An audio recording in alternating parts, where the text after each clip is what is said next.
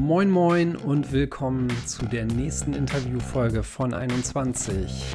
Wir sind hier zur Blockzeit 622315 und ungewöhnlicherweise werden wir wahrscheinlich gar nicht so viel über Bitcoin sprechen, sodass die Blockzeit eins äh, der wenigen Überbleibsel von Bitcoin zumindest in dieser Episode ist. Denn ich habe mir den Alexander Bechtel eingeladen. Hi Alex. Hi, grüß dich Dennis. So, und warum will ich mit dir wenig über Bitcoin sprechen? Grundsätzlich ist es so, du sprichst ja auch ganz gerne über Bitcoin, daher kenne ich dich. Du hast nämlich auch einen Podcast, der nennt sich Bitcoin, Fiat und Rock'n'Roll. Da hast du äh, mehrere Serien gemacht, bei denen du dich sehr intensiv mit dem Thema Geld beschäftigst, wie zum Beispiel, wie entsteht Geld oder auch das Ende des Bargelds.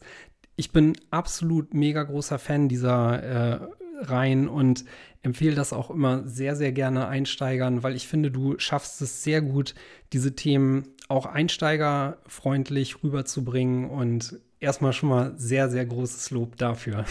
Ja, cool. Das freut mich natürlich, dass, dass dir das gefällt. Ja, cool. Des Weiteren bist du Doktorand an der Universität in St. Gallen, wenn ich das richtig verstanden habe. Genau, ja. Du kümmerst dich da um das Thema Ökonomie und Finanzwissenschaften. Da kommt wahrscheinlich auch so dieser Berührungspunkt äh, zum Thema digitale Währungen her, ne? Genau, also meine Forschung dreht sich hauptsächlich so um die Themen Geldtheorie, Geldpolitik. Und also ich beschäftige mich eigentlich in meiner Forschung selbst eher so mit dem Banken, Interbankenmarkt und der Zentralbank. Aber dadurch, dass sich jetzt alle so in die Richtung digitale Währungen bewegt, bewege ich mich da auch, auch mit, beziehungsweise gehe da eigentlich, wenn man sich so die Finanzwissenschaft an, ansieht, eher so ein bisschen voran. Damit kann man nämlich aktuell noch keinen Blumentopf gewinnen an ja. der Uni, aber ähm, dadurch, dass es mich interessiert, ja, mache ich auf jeden Fall auch was in die Richtung. Eigentlich wollte ich heute mit dir über die Themen Bargeld bzw. Bargeldabschaffung und eben alles, was Zentralbanken so in Richtung Digitalwährung planen, sprechen. Aber da macht uns die Realität einen kleinen Strich durch die Rechnung und, und Dinge äh, passieren, die gerade quasi täglich die News über den Haufen werfen. Und äh, auch seitens der EZB gibt es aus der letzten Woche so viel Neues, über das es sich lohnt zu sprechen. Und da dachte ich mir, wenn du auch schon, ich glaube, sogar ein Jahr lang externer Berater bei der EZB warst, dann gibt es niemanden Besseres hier im deutschsprachigen Raum, um, äh, mit dem ich darüber sprechen könnte. Also ich sag's mal so, ich Du hast ja gerade schon gesagt, dass, heu, dass, es heute nicht um Bitcoin geht, weil ich sicherlich dir und deinen Zuhörern äh, nicht viel zum Thema Bitcoin erzählen kann.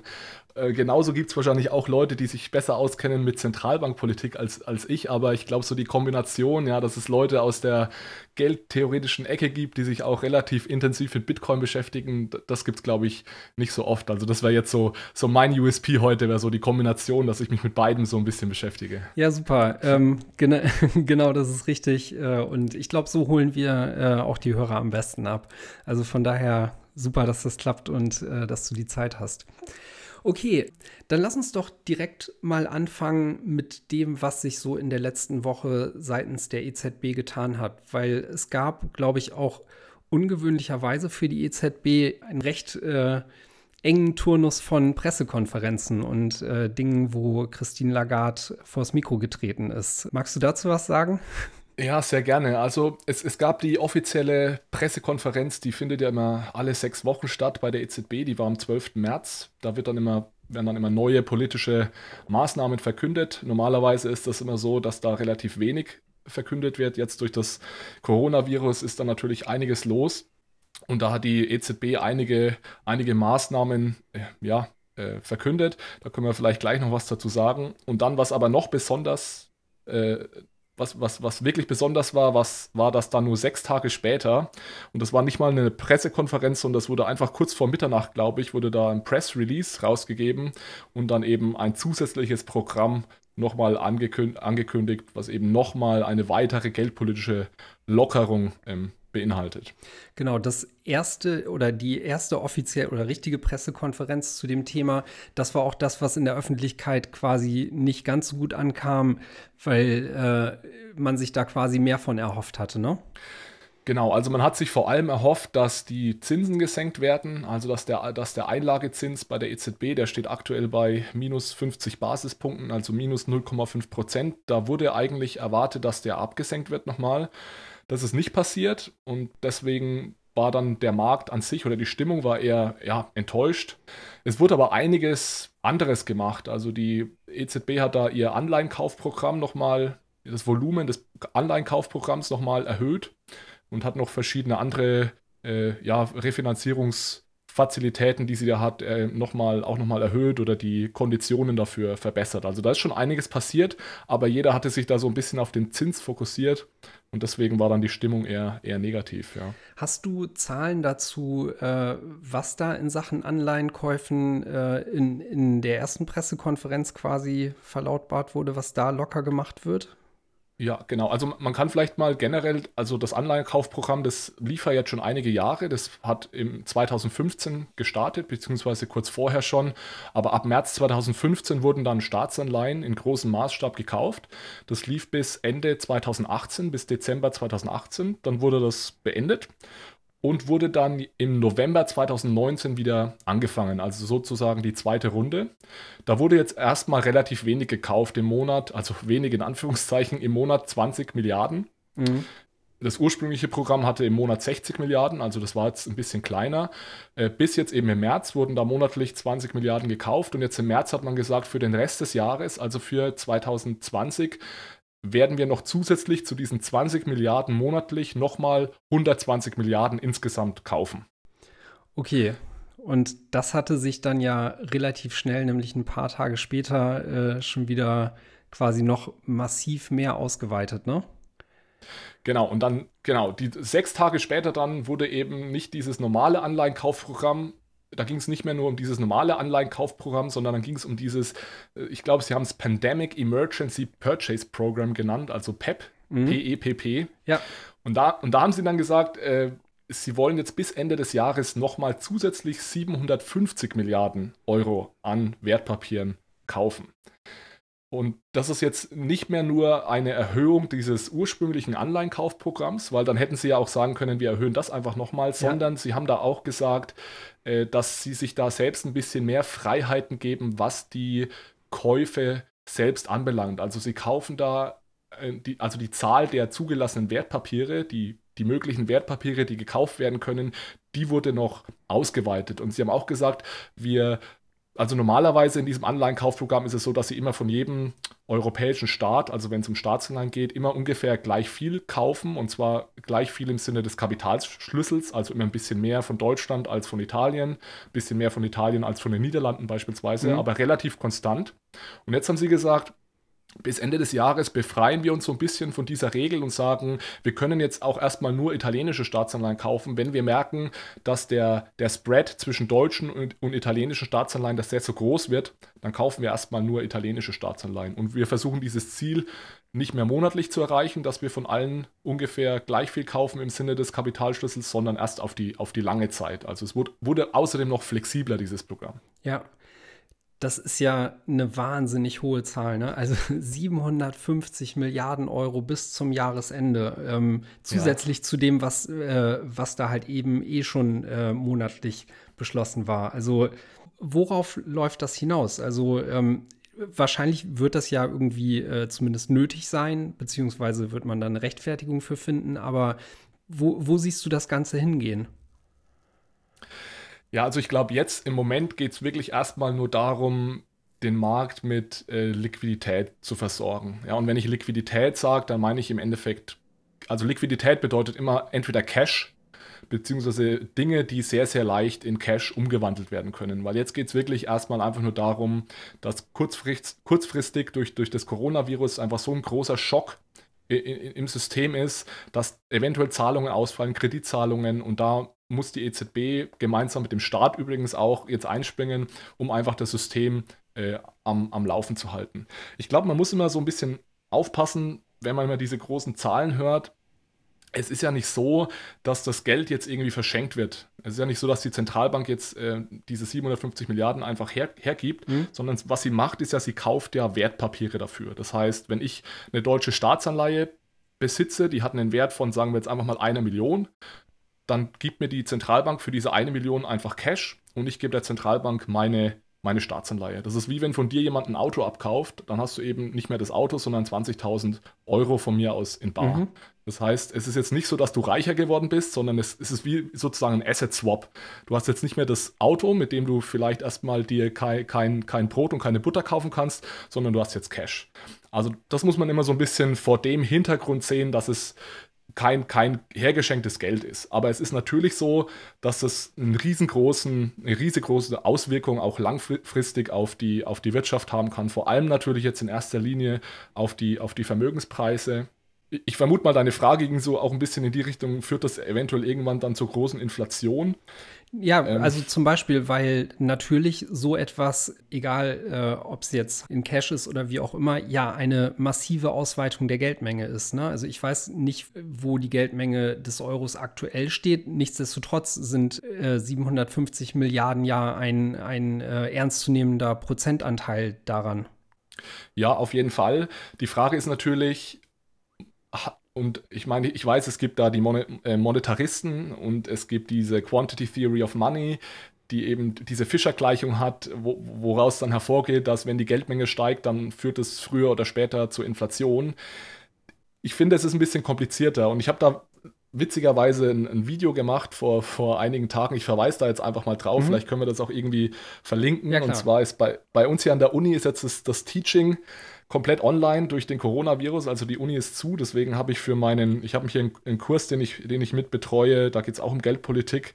Da habe ich jetzt eine, einige Videos gemacht und in einem Video spreche ich darüber, warum QE und diese ganze zusätzliche Liquidität, die jetzt im System ist, erstmal nicht zur Inflation führt.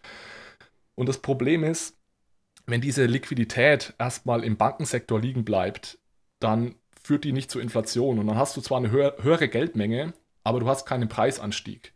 Äh, und wenn du auf diese Fischer-Gleichung kommst, das ist dieses M mal V ist gleich P mal, mal mhm. Y. Das heißt, du hast diese Umlaufgeschwindigkeit ja.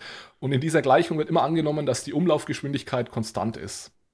Und das ist eben nicht so. Und diese, diese Umlaufgeschwindigkeit hat meiner Meinung nach auch eigentlich überhaupt keine ökonomische Bedeutung. Das ist einfach das Residuum in der Gleichung und die verändert sich eben immer so, dass diese Gleichung aufgeht. Und wenn ich jetzt die Geldmenge erhöhe und dieses ganze Geld bleibt aber im Bankensektor liegen, was dann im Endeffekt ja Überschussliquidität ist, mhm. dann erreicht dieses Geld nie die reale Wirtschaft. Und wenn das Geld nie die reale Wirtschaft erreicht, dann gibt es auch keine Inflation. Also der, der Link, der da jetzt nicht funktioniert, ist der Link zwischen dem Bankensektor und der Realwirtschaft. Das heißt, die Banken vergeben zu wenig Kredite, als, als dass es dann irgendwie dazu kommen könnte, dass extrem viel investiert wird oder extrem viel ähm, konsumiert wird, dass es dann zur Inflation kommt. Und und deswegen sehen wir keine Inflation. Okay, aber dem liegt ja auch dann quasi die Überzeugung zugrunde, dass man diese zu überschüssige Liquidität später einmal dann auch quasi wieder abziehen kann und das auch tun wird, richtig? Die kann man theoretisch abziehen, die verschwindet auch über die Zeit ähm, automatisch ein bisschen, wenn die EZB jetzt aufhören würde, Staatsanleihen zu kaufen.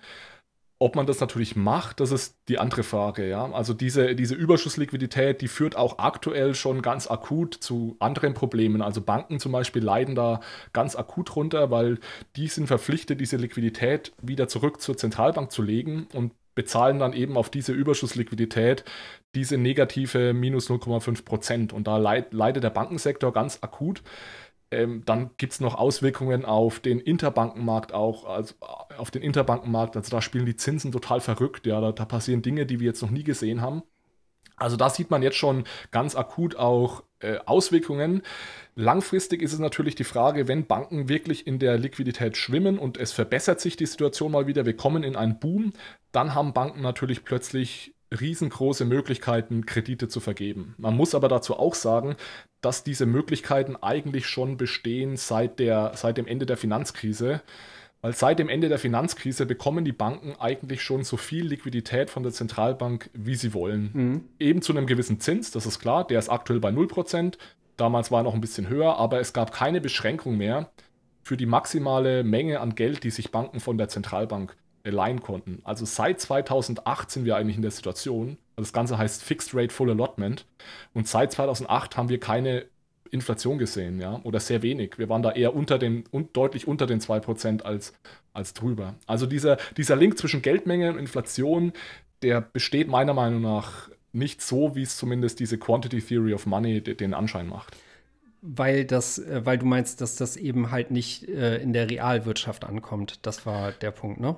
Genau, das ist der Punkt. Dadurch, dass, also es, es gibt zwei Möglichkeiten. Entweder es sind die Banken, die sich weigern, Kredite zu vergeben, oder es sind die Firmen, die die Kredite nicht nachfragen. Und ich meine, meiner Meinung nach ist es ein Mix aus beidem. Wir haben auf der einen Seite die Banken, die, die vielleicht da ein bisschen zögern, weil sie seit der Finanzkrise eher ihre Schulden abbauen wollen, weil es auch solche Regulierungen gibt wie Basel III, die es Banken deutlich schwerer machen, Kredite zu vergeben. Das heißt, die Banken sind zurückhaltend, gleichzeitig aber auch die Unternehmen, die versuchen, äh, Schulden abzubauen und deswegen eventuell weniger aggressiv investieren als noch vor der Krise, mhm. also vor dem Boom. Das heißt, auch die Nachfrage nach Krediten ist, ist nicht allzu hoch. Ja? Und wenn du dir mal das Kreditwachstum ansiehst über die letzten zehn Jahre, das ist, wir sind jetzt knapp über der, wenn du dir die ausstehenden Kredite ansiehst in der Eurozone, sind wir ganz knapp über der, der Menge von 2012. Also da ist relativ wenig passiert und deswegen, meiner Meinung nach, sehen wir auch wenig Inflation trotz der hohen Geldmenge. Wobei, je nachdem, wie lange sich diese Krise jetzt hinziehen wird, äh, wir ja schon einen äh, höheren äh, Kreditbedarf sehen werden. Ein höherer Kreditbedarf, äh, weil. Bei den Firmen. Wenn sich die Krise hinzieht, äh, du meinst, weil, weil einfach äh, Überbrückungskredite jetzt Richtig, weil, genau. Äh, ja. ja, also genau das ist der, genau das ist der Grund, warum die Zentralbank da jetzt auch so, so aggressiv ist. Vielleicht können wir da mal kurz drüber reden, was, also was eigentlich so die Motivation der Zentralbank ist, da jetzt ähm, so, so krass einzugreifen. Ja, erklär das ruhig. Ja, genau. Also du unterbrichst mich einfach, wenn ich, wenn ich zu lange, zu lange rede. Nee, alles gut. Ähm, ich glaube, ich glaub, das ist einfach auch total interessant und äh, ich stecke da ja auch nicht komplett drin. Ne? Also ich blicke da ja auch nur von außen drauf und von daher äh, lasse ich mir das gerne auch von einem Fachmann erklären. Also, also ich versuche das mal. Es gibt da nämlich von, von Markus Brunnermeier, das ist ein Professor in, in Princeton, der forscht sehr viel zu so systemischen Risiken und genau zu solchen Schocks, wie wir ihn gerade haben, ähm, wie, wie dem Coronavirus. Und der unterteilt das immer in vier, in vier Schritte, wie sich so ein Schock auswirkt. Und zwar, also die, diese vier Schritte, die spielen sich im Endeffekt alle gleichzeitig ab, aber man kann das, so, so finde ich, ganz gut darstellen. Und zwar ist es so, dass man einen Schock hat, so wie jetzt das Coronavirus. Das führt dann einfach dazu, dass die Kunden der Bank, also die Firmen, ihre Kredite nicht mehr bezahlen können. Beziehungsweise es, es reicht eigentlich schon, wenn die Wahrscheinlichkeit sinkt, dass Zahlungen geleistet werden können. Und dadurch, dass jetzt Bäckereien nichts mehr verkaufen, ist die Wahrscheinlichkeit eben auch höher, dass sie einen Kredit, den sie sich genommen haben, um sich eventuell einen neuen Ofen zu kaufen, dass sie den nicht mehr bedienen können mhm. in Zukunft. Das führt dazu, dass die diese Kredite, die die Banken ja in, ihrem, in ihrer Bilanz halten, die sind weniger wert. Das heißt, der Wert dieser Kredite sinkt und das muss vom Kapital der Banken aufgefangen werden. Das heißt, das Kapital wird aufgefressen. Und das führt dann, wenn man sich so die Bilanz der Bank ansieht, das führt dann da zu einem höheren Verschuldungs Verschuldungsgrad. Also es nennt sich dann Leverage Ratio. Die Leverage Ratio steigt. Das heißt einfach, die Bilanz der Bank, die ist ungesunder. Die Bank ist höher verschuldet. Mhm. Und Banken wollen das natürlich verhindern. Das müssen sie einerseits verhindern wegen, wegen Regulierungsbestimmungen. Einerseits ist es auch generell schlecht für Banken natürlich, wenn sie hoch verschuldet sind. Und deswegen verkleinern sie ihre Bilanz. Das heißt, auf der einen Seite vergeben sie erstmal weniger neue Kredite, auf der anderen Seite versuchen sie Wertpapiere, die, die sie besitzen, zu verkaufen. Das heißt also, auf der einen Seite wird es dann schwerer für Firmen, die aktuell investieren wollen, an Kredite zu bekommen, weil die Banken keine neuen Kredite vergeben wollen. Und auf der anderen Seite verkaufen die Banken Wertpapiere. Und wenn das natürlich alle gleichzeitig machen, dann kommt es zu Fire Sales und diese Wertpapierpreise, die fallen ganz stark. Und dann kommen wir eben in so eine Liquiditätsspirale rein, wie das Brunnermeier Brunnermeier nennt. Und genau das haben wir eigentlich in den vergangenen Wochen zumindest schon so in, in Ansätzen gesehen. Denn wenn, wenn Banken plötzlich nur noch ganz wenig für die Wertpapiere bekommen, die sie verkaufen, und wir haben ja gesehen, dass alle Assetpreise in den Keller gegangen sind in den letzten Wochen, ja.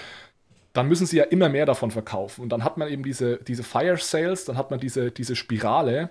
Und das Abgefahrene ist, dass eigentlich jede einzelne Bank versucht einfach nur ihre Risiken zu minimieren, indem sie ihre Bilanz verkleinert. Aber wenn das alle gemeinsam machen, dann führt das eben gesamtwirtschaftlich zu, zu Risiken und zu, vor allem dann zu makroökonomischen Risiken. Und das kann dann eben auch dazu führen, dass die Inflationsrate sinkt, dass es zu Disinflation kommt oder am Ende eventuell sogar zu Deflation. und, diese, das Problem ist, dass diese Dynamiken eben selbstverstärkend sind. Und deswegen ist es jetzt wichtig, dass die Zentralbank da sofort eingreift, weil die Zentralbank versucht jetzt durch diese ganzen Maßnahmen die Konditionen eben für, für Banken zu verbessern. Die Zentralbank will verhindern, dass Banken ihr Kreditvolumen absenken. Ich kann dir da mal ein Beispiel geben für eine Maßnahme, die die Zentralbank da jetzt gemacht hat. Das, das sind die sogenannten äh, Targeted Long-Term Refinancing Operations.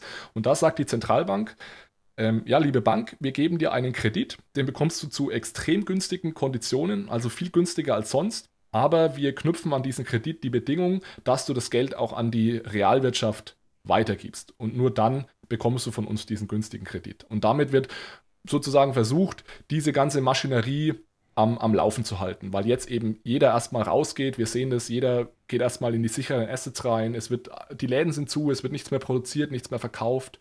Und deswegen ja, ist die Zentralbank da jetzt so aggressiv. Wobei in solchen Zeiten, wenn man sich äh, die Börsen und sowas mal anguckt, die Frage ist halt, was sind denn gerade so die sicheren Assets? Ne? Also ich äh, ich tue mir da selbst schwer, das irgendwie so alles zu beurteilen und ja.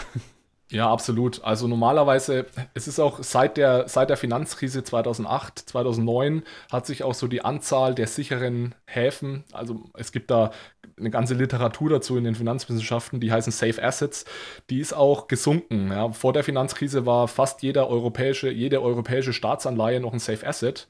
Äh, mittlerweile ist es mehr, mehr, oder weniger noch die deutsche Staatsanleihe. Und dann hat man global natürlich noch die, die, die US-Staatsanleihe, also US Treasuries und dann natürlich US-Dollar als Cash. Und da rennt im Endeffekt aktuell jeder rein. Und das sieht man auch an den, an den Zinsen der Staatsanleihen, ähm, die, die extrem niedrig sind. Und noch mehr dann eben jetzt die, diese Nachfrage, Nachfrage nach US-Dollar Cash. Also das ist ja auch der Grund, ich weiß nicht, in, inwieweit, inwieweit äh, du es mitbekommen hast, dass auch die Fed aktuell unglaublich viel Liquidität in den, in den Markt pumpt. Ja, das ist dann der, der Repo-Markt in den ja. USA. Äh, und das ist ein Hauptgrund dafür, ist, dass es in dem Repo-Markt eine totale Knappheit für, für US-Dollar Cash gibt. Jeder will US-Dollar Cash, aber es gibt nicht genügend Anbieter für Cash, die bereit sind, Cash zu verleihen. Und deswegen springt da die, die Fed ein und schmeißt da Unmengen an US-Dollar auf den Markt. Kannst du dieses Thema, also weil wir das beispielsweise bei uns in der Telegram-Gruppe neulich hatten, ähm, dieses Thema Repo-Markt in drei Sätzen erklären? Also ähm, wie funktioniert das? Was ist das genau? Ja, klar. Also das ist witzigerweise so einer der, der Hauptbestandteile meiner Forschung, der Repo-Markt. Ähm, wir haben da ja schon vor Ewigkeiten mit angefangen. Vor vier, fünf Jahren hat sich noch kein Schwein dafür interessiert, was ein Repo ist. Also nicht mal, nicht mal die Wissenschaftler haben sich dafür interessiert. Und jetzt witzigerweise aktuell ist das so, so in aller Munde. Ein, ein Repo ist im Endeffekt einfach ein ganz kurzfristig, normalerweise sehr kurzfristiger Kredit. Und zwar einer, der besichert ist. Das heißt, ähm, wenn wir beide könnten auch ein Repo machen, sagen wir mal, du leist dir Geld von mir, ich gebe dir Geld.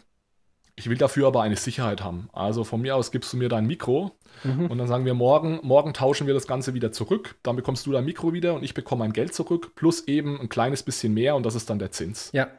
Und wenn man das jetzt auf den Finanzmarkt überträgt, dann ist die Sicherheit natürlich nicht äh, kein Mikro, sondern das sind normalerweise Staatsanleihen, die da als, als Sicherheit gegeben werden. Und die, diese, diese Repo-Papiere, das ist normalerweise, und deswegen kennt das auch, kennt das auch niemand, dass die werden gehandelt zwischen Banken oder zwischen Banken und sehr, sehr großen Firmen, weil da geht es wirklich um, um Tickets, die mehrere hundert Millionen Dollar oder Euro groß sind. Und da, es geht auch hauptsächlich über Nacht. Also da geht es einfach um Liquiditätsmanagement. Wenn von mir aus ein ein, ein Cash-Manager bei einer Firma, der hat am Abend, zum Beispiel Apple, ja, haben vielleicht viele mitbekommen, die sind ja in, in Cash geschwommen, die hatten, was weiß ich, wie viel äh, Milliarden an, an Cash-Rücklagen, die haben das nicht bei der Bank liegen. Also die legen das nicht zur Bank, weil wenn die Bank pleite geht, ist, ist Apple sein Cash los, mhm. sondern die machen das, vieles davon im Repo-Markt. Die verleihen das über Nacht oder von mir aus für eine Woche und wollen dafür aber eine Sicherheit sehen. Und das ist zum Beispiel eine US-Staatsanleihe, die sie dann als Sicherheit bekommen. Ja, okay. Nochmal kurz zu den Anleihen und Zinsen. Ähm, da ist, du hast eben die deutsche äh, Staatsanleihe noch als sehr, sehr sicher bezeichnet. Da ist es doch aber auch so, dass beispielsweise die Zinsen auf, äh, auf die deutsche Staatsanleihe mittlerweile auch im Minus sind, oder nicht? Genau, ich meine, der, der, das ist ja genau der Grund dafür, dass sie, äh, also der, der Grund, warum die Zinsen negativ sind, ist, weil die deutsche Staatsanleihe eben als eine der sichersten Wertpapiere der Welt gilt und deswegen die Nachfrage extrem hoch ist. Also niedrige Zinsen bedeutet ja immer hoher Preis. Also bei einer Staatsanleihe ist Preis und Zinsen ist immer ähm, invers, äh, ist immer die Inverse. Das heißt, wenn der Zins steigt, sinkt der Preis und umgekehrt. Und wenn jetzt jeder deutsche Staatsanleihen kauft, dann steigt der Preis der Anleihen und gleichzeitig geht der, geht der Zins in den Keller. Also das ist ein Zeichen dafür, dass es eine extrem hohe Nachfrage nach den deutschen Staatsanleihen gibt, aber ein extrem geringes Angebot. Okay, aber unterm Schnitt bedeutet das doch im Grunde genommen, dass ich äh, darauf setze, damit weniger Geld zu verlieren als mit anderen Anleihen, oder? Ja, also ich, ich, denke, ich denke, es ist eine gute Frage. Warum würde jemand eine deutsche Staatsanleihe kaufen oder, oder investieren, in eine deutsche Staatsanleihe investieren, wenn er, wenn er am Ende weniger zurückbekommt, als, als er investiert hat? Ja, das ist ja irgendwie total unlogisch. ja. Also es gibt da, denke ich, verschiedene Gründe. Ein Grund ist erstmal, dass viele gezwungen sind, in solche Wertpapiere zu investieren. Also wenn du dir einen Pensionsfonds oder eine Versicherungsgesellschaft ansiehst, die sind äh, durch die Regulierung gezwungen, die Liquidität, die sie haben, in solche sicheren Anleihen zu investieren. Und da haben sie eigentlich aktuell fast keine Wahl, als sich negativen Zinsen auszusetzen. Genau, aber das meinte ich, dass das eben halt so absurd ist, weil unterm Strich für mich als Außenstehenden sieht das so aus, dass sie sich quasi da für das geringste Übel entscheiden, obwohl sie trotzdem sicher wissen, Geld zu verlieren. Ja, im Endeffekt sind sie bereit, eine Gebühr dafür zu bezahlen, dass ihr Geld sicher in die Zukunft oder ihr Vermögen sicher in die Zukunft transportiert wird. Okay. Ich, ich, bin mir ehrlich gesagt nicht sicher, ob das so ungewöhnlich ist, ja, weil wenn du dir überlegst, wenn du, wenn du in Gold investierst und das Gold irgendwo lagerst, dann kostet dich das auch Geld. Das heißt, auch da zahlst du eine Gebühr dafür, dass dir jemand dein Vermögen günstig in die Zukunft transportiert. Ähnlich, wenn du an den, an den Manager, an den Fondsmanager denkst, der dein Portfolio hedgt, dann oder der dafür sorgt, dass dein Vermögen gut gehatcht ist, auch dem zahlst du eine Gebühr dafür, dass er dein Vermögen gegen Fluktuationen absichert und, und in die Zukunft bringt. Das ist ja, glaube ich, auch ein Grund, warum beispielsweise ETFs so beliebt sind, obwohl sie wahrscheinlich am Ende auch darauf hinauslaufen, einfach quasi ein besserer Inflationsausgleich zu sein, oder? Ja, genau. Und ich meine, der Unterschied zwischen einem ETF und einer deutschen Staatsanleihe ist natürlich, dass der ETF ein sehr, sehr viel größeres Risiko hat. Also wenn wir jetzt von einem Aktien-ETF sprechen, ETF auf den DAX oder auf den S&P 500, da setzt du dich ja viel, viel größeren Risiken aus als bei einer deutschen Staatsanleihe. Und ja. daher, das, daher kommt der Zinsunterschied. Deswegen, für mich ist eine deutsche Staatsanleihe ist wirklich äh, aktuell einfach ein Vehikel, Geld sicher in die Zukunft zu bringen. Und an, anscheinend ist es aktuell so schwierig, dass Leute bereit sind, dafür Geld zu zahlen. Ja, ich glaube, der, der Unterschied kommt, oder warum ich da so komisch drauf blicke, ist, äh, ich bin mit meinen 38 Jahren quasi in einer Zeit groß geworden, da konnte man noch Geld auf dem Sparbuch haben und hatte irgendwie Zinsen, die äh, wahrscheinlich über der Inflation lagen und irgendwie ist dieses Sparen zu wollen äh, noch so in mir drin und wahrscheinlich äh, reizt mich deshalb auch dieses Thema Bitcoin umso mehr. Aber vielleicht ist das, spielt das heutzutage auch gar nicht mehr äh, so die Rolle und Leute sind einfach froh, wenn sie äh, selbst mit minimalen Abstrichen meinen, ihr Geld in die Zukunft transferieren zu können.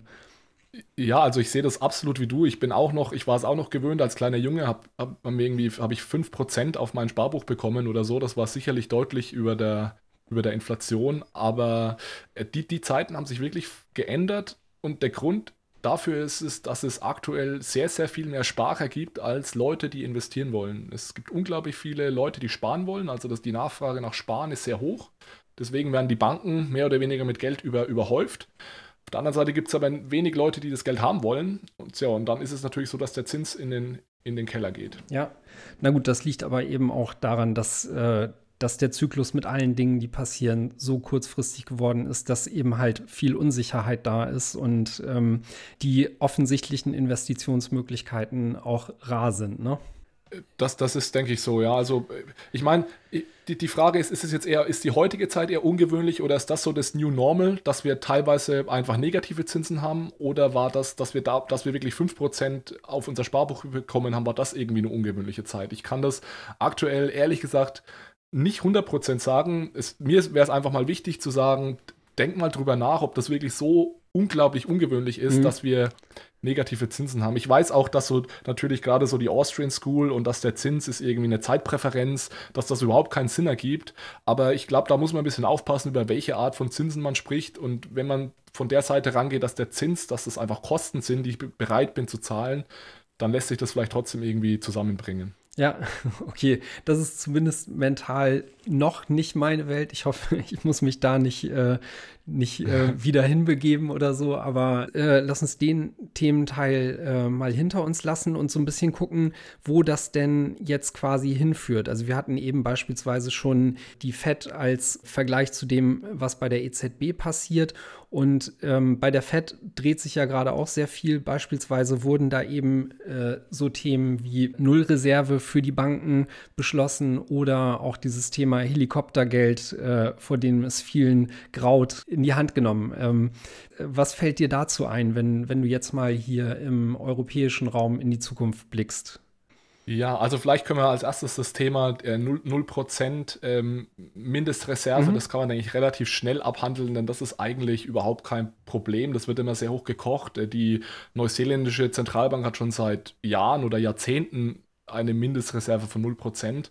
Ähm, das ist überhaupt kein Problem, weil eigentlich die ganze Zeit diese Reserven, die ja gebraucht werden, um Kredite zu vergeben, die waren schon, die sind schon seit Jahren kein. Die schon sehr niedrig.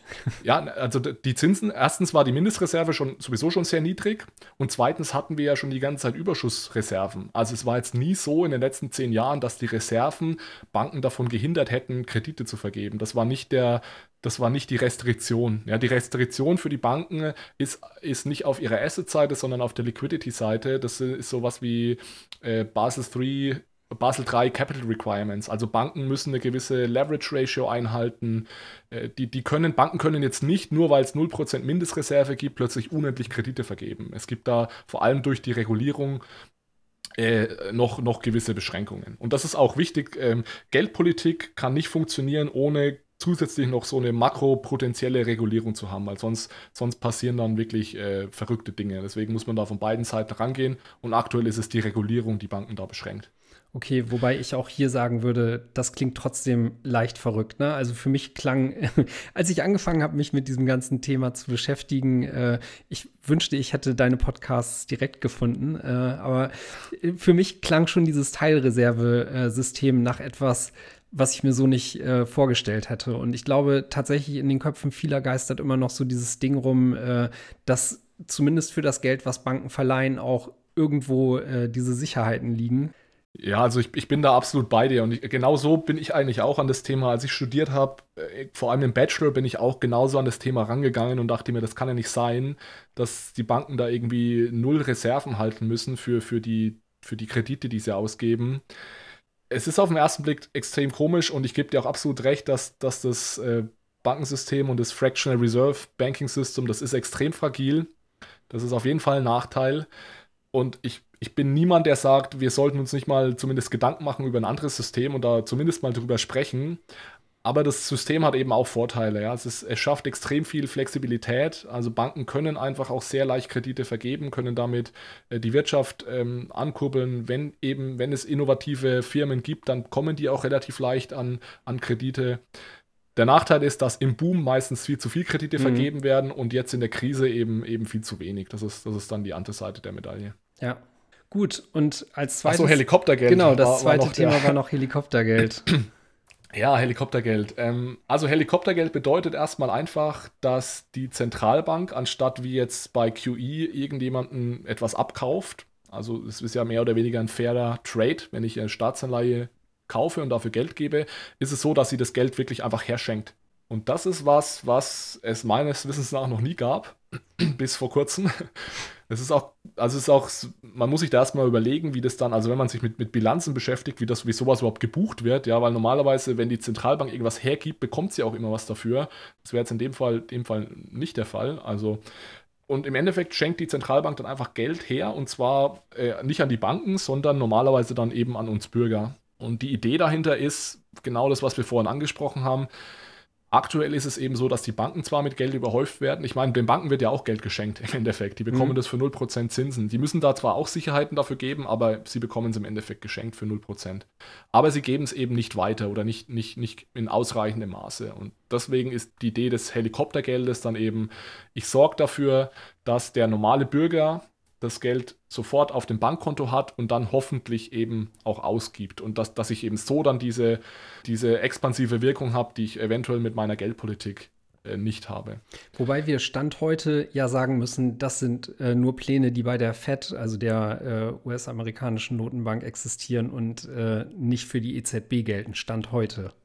Stand heute, ich hätte auch eigentlich vor kurzem noch gesagt, dass das völlig ausgeschlossen ist. Ähm, das große Problem ist nämlich, dass dass im Endeffekt, was die Zentralbank da dann macht, das ist Fiskalpolitik. Mhm. Äh, das ist eigentlich nicht, das, also die EZB hat, EZB. genau, also die EZB hat kein Mandat dafür, sowas zu machen. Deswegen glaube ich ehrlich gesagt immer noch nicht, ich, ich will es nicht glauben, dass sowas in, in, in Europa möglich wäre, weil das würde bedeuten, also da müsste man zumindest erst das Mandat ändern, sagen wir es mal so, weil anders, anders wäre das dann einfach ein Rechtsbruch, meiner Meinung nach. Ich weiß nicht, ob es da irgendwelche Schlupflöcher gibt, aber im Endeffekt äh, wäre das Fiskalpolitik und das ist eigentlich Aufgabe der Staaten.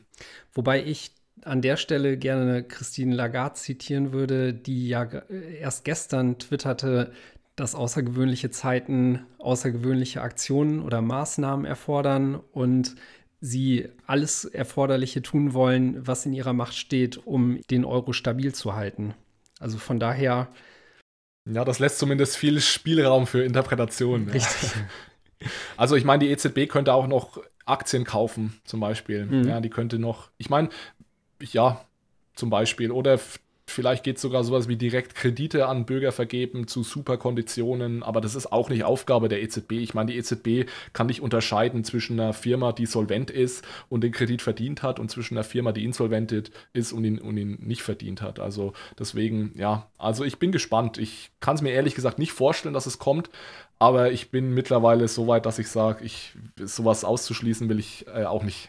Ja, okay, vielleicht nutzen wir, nutzen wir diesen Punkt auch als so einen kleinen Schwenk oder äh, Vorausblick auf vielleicht noch ein kommendes Gespräch, was wir führen, weil das äh, führt wahrscheinlich jetzt auch ein bisschen zu weit. Ich wollte ja ursprünglich ähm, hatte ich ja gesagt, mit dir über die Pläne der EZB reden, gerade auch was äh, im Hinblick auf digitale Währungen da gerade los ist. Und da haben sie ja vor einiger Zeit ein Paper veröffentlicht, in dem sie auch recht offen über genau solche Pläne ähm, sprechen. Also es gab da zum Beispiel ähm, eine Tabelle, bei, in der sie die Vorteile von digitalen Währungen oder digitalen Zentralbankwährungen aufzählen und da steht unter anderem eben auch drinne, äh, um Helikoptergeld zu ermöglichen, weil ich glaube, ein Problem, und das sprachst du ja gerade auch eben schon an, ist es im aktuellen äh, System ist es fast unvorstellbar, wie die EZB direkt an die Bürger Geld austeilen soll, ne?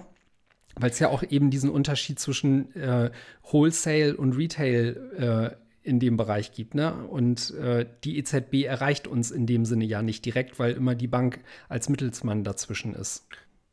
Genau, also aktuell, wir haben im Endeffekt aktuell schon sowas wie eine Wholesale CBDC, also eine Wholesale digitale Zentralbankwährung. Das sind die Reserven, von denen wir die ganze Zeit schon sprechen und diese Überschussliquidität. Das bedeutet im Endeffekt einfach nur, dass Banken ein Konto bei der Zentralbank halten dürfen. Und wir dürfen das eben nicht. Mhm. Das heißt, wir, wir haben ja in unserem Geldsystem gibt es ja zwei verschiedene Geldformen. Das ist das Zentralbankgeld, das ist das gesetzliche Zahlungsmittel. Und dann gibt es eben das Buchgeld, das ist das Geld, das wir bei uns auf dem Konto haben, was aber eigentlich kein Geld in dem Sinne ist, sondern das ist eine Schuldverschreibung der Bank. Also wir, wir leihen der Bank Geld im Endeffekt.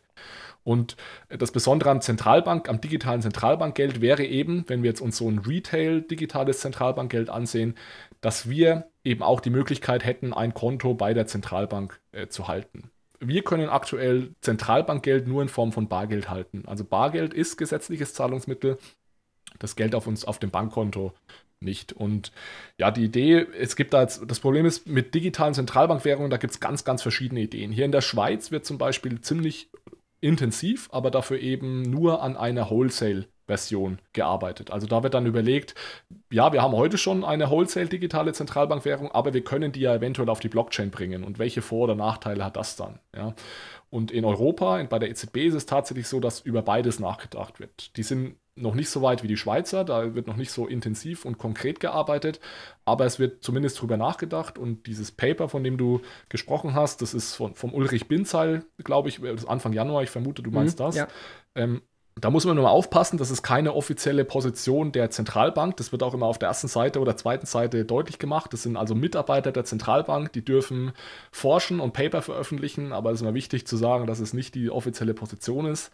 Aber es gibt natürlich einen ganz guten Einblick, was, was so los ist mhm. ja, und über was nachgedacht wird. Und äh, genau, und Ulrich Binzahl, der ist auch äh, ein relativ hohes Tier bei der EZB, der hat da eben mal laut drüber nachgedacht, was mit so einer äh, Retail- digitalen Zentralbankwährung alles möglich wäre. Und wenn wir natürlich ein Konto bei der Zentralbank haben, dann kann man uns auch ganz easy Geld überweisen. Da braucht man die Banken nicht mehr und das wäre dann im Endeffekt Helikoptergeld ganz, ganz einfach gemacht. Was für Auswirkungen hätte das denn quasi für die Banken? Also wäre, oder erstmal für uns als Bürger, wäre so ein Konto bei der EZB verpflichtend oder wie läuft das dann ab? Also ob das verpflichtend wäre oder nicht, das ist beides möglich. Da gibt es jetzt keine, gibt es sicherlich Pro und Contra dazu. Ähm, was es für eine Auswirkung für die Banken hätte, also es gibt da immer jetzt als ein Problem wird immer genannt, so die Disintermediation des Bankensektors, dass Banken dann keine Aufgabe mehr hätten.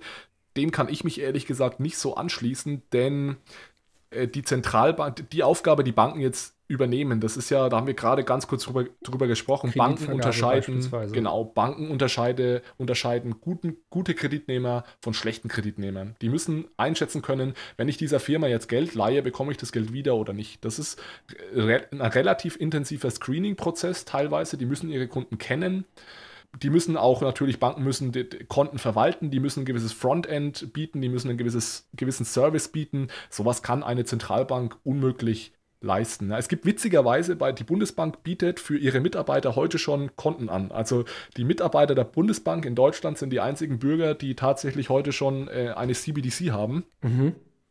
Und ich habe mich da mit einigen unterhalten äh, und der, ein Kollege von mir, der meinte, also das ist die absolute Katastrophe, ja. Also das, das Frontend, da funktioniert nichts und es ist halt total einfach gehalten. Das sieht aus wie in den 90ern, so ungefähr. Also das ist nicht die Stärke und auch nicht die Aufgabe der Zentralbank, da irgendeinen Service für Kunden anzubieten. Also das würde, würden weiterhin äh, die Banken übernehmen. Ja, da sind die Wallets noch nicht so weit und so.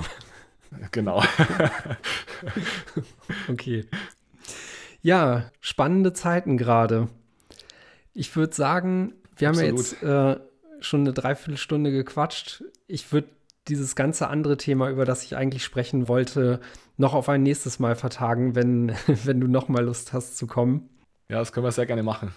Ja, weil äh, tatsächlich hätte ich dazu, glaube ich, auch äh, noch mal eine Dreiviertelstunde zu füllen und äh, ja, Okay, ich glaube, wir sollten es für heute dann dabei belassen. Ist ja auch eine äh, zeitlich recht kritische Episode. Ich werde das versuchen, möglichst schnell äh, rauszubringen, weil äh, wahrscheinlich kann sich auch mit einer der nächsten Pressekonferenzen wieder so vieles tun, dass man sich dann auch noch mal wieder unterhalten könnte.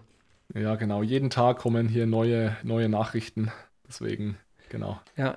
Gibt es sonst zu dem Thema noch irgendwas, was dir auf dem Herzen liegt, über was wir noch nicht gesprochen haben oder so? Ich denke, wir haben ziemlich ausführlich jetzt über, über die letzten Wochen im, im, in der Zentralbankenwelt äh, gesprochen. Vielleicht noch zum Ende einfach nochmal auch ein Dankeschön an dich und an deine, an deine Kollegen. Ich höre mir, euren, hör mir euren Podcast auch immer gerne an. Ihr seid für mich immer so der, das Vehikel, wie, wie, wie ich mich so über die Bitcoin-Welt so ein bisschen update und da äh, ja, am Laufenden halte. Also ich bin da weit nicht, weit nicht so tief drin wie ihr, aber ich höre auf jeden Fall gerne zu. Und, und ja, es macht Spaß und deswegen macht auf jeden Fall weiter so. Ja, schön, super. Vielen Dank auch für das tolle Feedback. Äh, freut mich zu hören, gebe ich gerne weiter und die anderen hören es wahrscheinlich dann eh direkt auf diesem Wege. Mhm. Super, Alex. Dann bedanke ich mich nochmal, dass du die Zeit gefunden hast. Ich wünsche dir weiterhin alles Gute und vor allem bleib erstmal gesund. ja, das wünsche ich dir auch und, und allen Zuhörern da draußen auch. Und vielen Dank. Macht's gut da draußen. Ciao. Ciao.